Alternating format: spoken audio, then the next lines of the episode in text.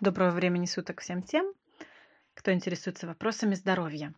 Меня зовут Ксения, мне 33 года, и сегодня я хочу поговорить с вами о гастрите, которым я болела практически всю свою сознательную жизнь, и хочу вам поведать свою историю проб и ошибок, связанных с его лечением. Я думаю, подавляющее большинство из вас слышали про такую бактерию Helicobacter pylori – которую открыли относительно недавно. А, по-моему, те, кто ее открыли, получили Нобелевскую премию за это. А, значит, эти ученые выяснили, что гастритом можно заразиться. Что если каким-то образом к тебе попадает а, ну, от зараженного человека вот эта бактерия через там какую-нибудь недомытую посуду, допустим, или через продукт, который он укусил, и ты вслед за ним, то даже если ты ведешь идеально правильный образ жизни и прекрасно питаешься, ты тоже можешь заболеть гастритом. А, это было ну, действительно революционное открытие, для многих откровение. И, как на мой взгляд, мне кажется, многие ошибочно сместили вообще свой фокус внимания с правильного питания, с правильного образа жизни. Э, что стали думать о том, что ну вот, как бы там как не живи, как не питайся, можешь этим хеликобактером заразиться и все. А если уж болеешь, ну попил таблеток, которые против него, и будь здоров. Вроде бы с одной стороны правильно. И при последнем обследовании у меня тоже этот хеликобактер был обнаружен. И таблетки я пила на основе амипрозола курсом.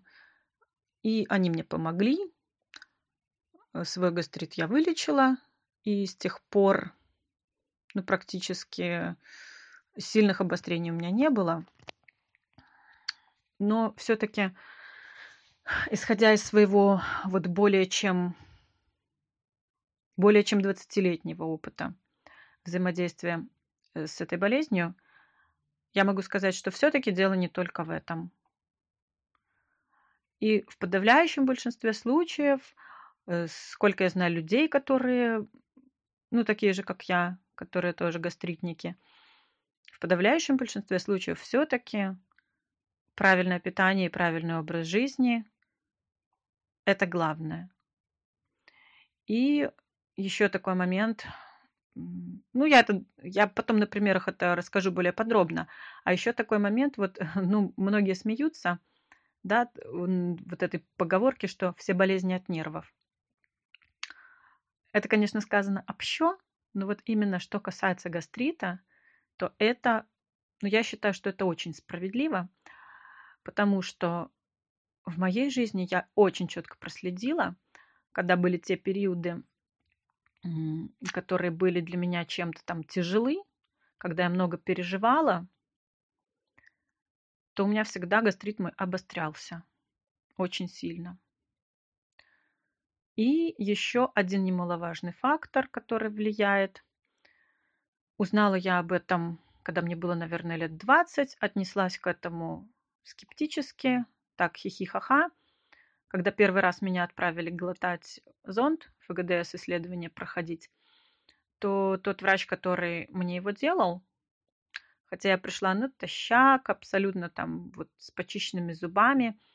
Он каким-то образом умудрился определить, что я курю. На тот момент я курила уже, наверное, года четыре. И он мне сказал, что именно для моего гастрита это очень вредно, очень плохо, и что если вот сейчас я не брошу, то через лет пять я приду к нему с язвой.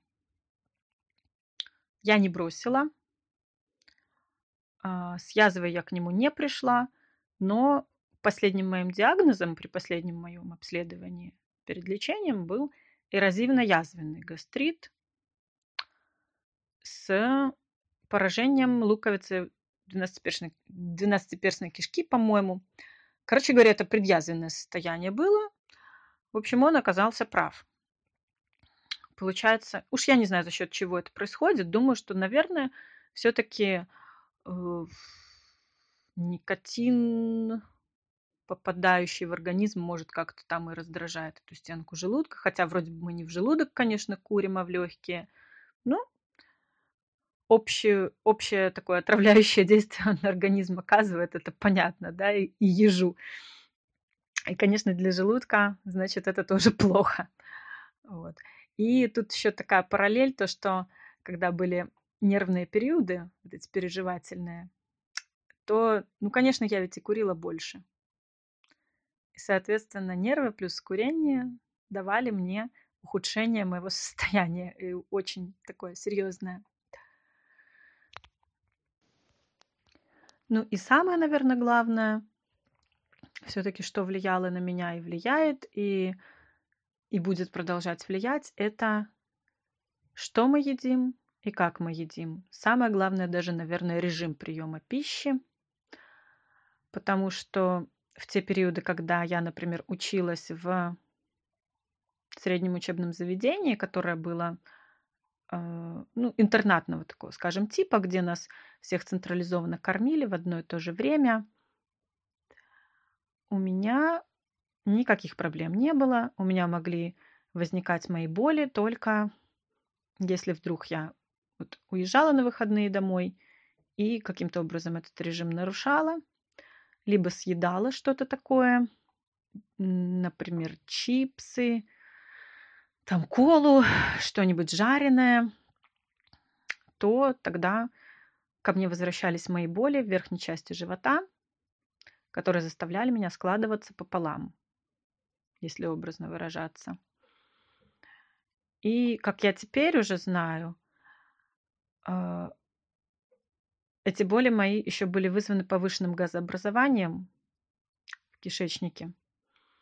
Как я теперь понимаю, что это тот самый метеоризм, да, который многие ошибочно думают, что метеоризм это недержание, я извиняюсь, ну, по аналогии с недержанием мочи. Но это не так. Метеоризм – это вот избыточное газообразование, когда постоянно человеку хочется пукать. А, и это очень-очень неудобно, неприятно, потому что, ну, все мы люди воспитанные, в общественном месте делать этого мы не можем.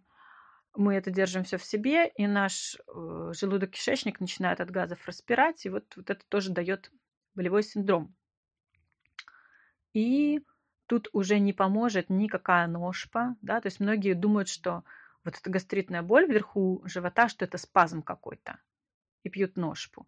Иногда это помогает, но вот если это сопровождается болью от газов, то это не поможет. Ни ножпа, ни какие другие спазмолитики. И тут нужно устранять именно вот эту проблему. А, а возникать это может из-за того, что мы неправильно сочетаем продукты и какие-нибудь, например, едим много продуктов сразу, которые способствуют газообразованию, что, например, мы поели капусту, вместе с капустой там тушилась у нас какая-нибудь фасоль, и потом после этого мы взяли и закусили чем-то сладким, которое у нас вызвало брожение. Да, любая сладость, э, белые мучные изделия, там макароны, булки, это все вызывает брожение и, соответственно, повышенное газообразование. Вот. И если бы я, допустим, знала в своей юности, там, в свои 16 лет, что просто не надо заедать обед какой-нибудь сладкой печенюшкой или конфеткой, чтобы избавиться вот от этой проблемы, ну, конечно, я бы этого не делала. Но я об этом не знала, и сказать мне было некому. Я надеюсь, что сейчас меня услышат взрослые не только с позиции себя, а услышат меня как родители. Да, что если, не дай бог, у ваших детей эта проблема уже есть, знайте об этом. И тем более, если этой проблемы нет, знайте об этом и не приучайте ваших детей кушать сладкое после еды и пить после еды, потому что это все затрудняет процесс пищеварения. На эту тему сейчас лекцию тут читать не буду.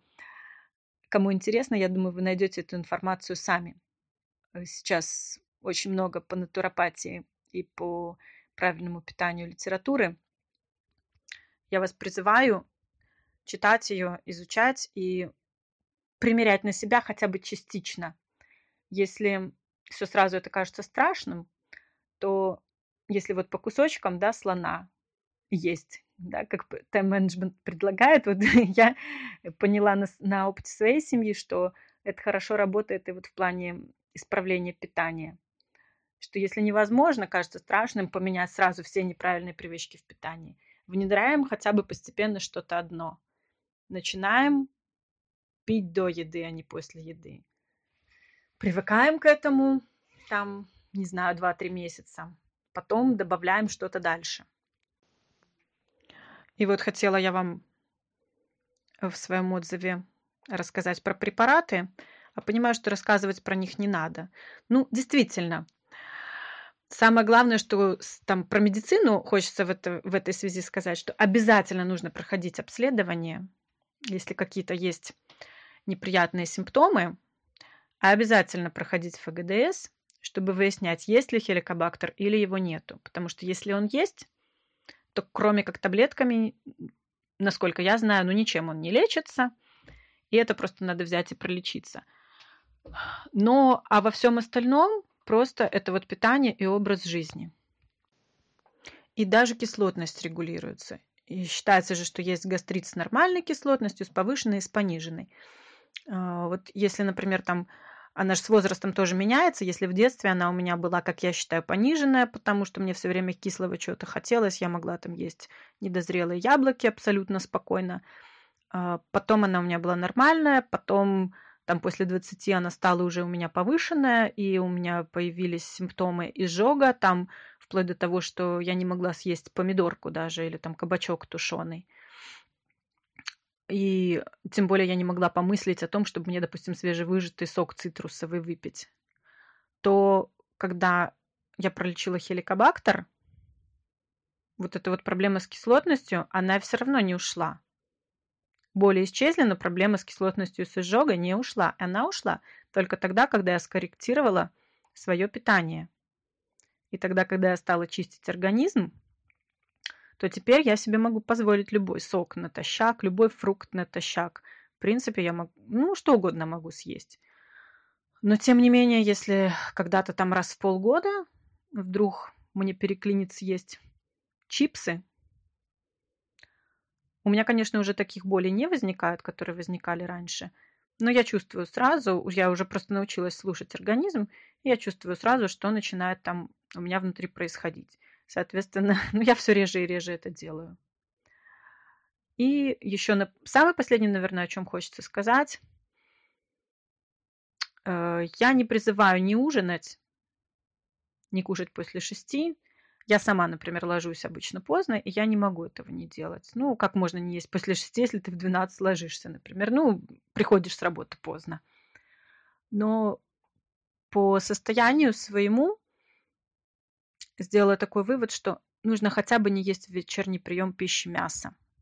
Не нагружать свой желудок, поджелудочную, там, желчный, на ночь вот этой вот тяжелой пищей. И тогда на следующий день вы будете чувствовать себя гораздо лучше, и в обед вы съедите это мясо, и оно у вас переварится, и никакого дискомфорта не вызовет. Поэтому всем желаю осознанности, кто столкнулся с этой проблемой. А тем, кто не столкнулся, желаю тоже осознанности, осознанности понимать, как от нее уберечься. Мы сами строим свое здоровье, так что здоровья вам и вашим детям. Пока-пока.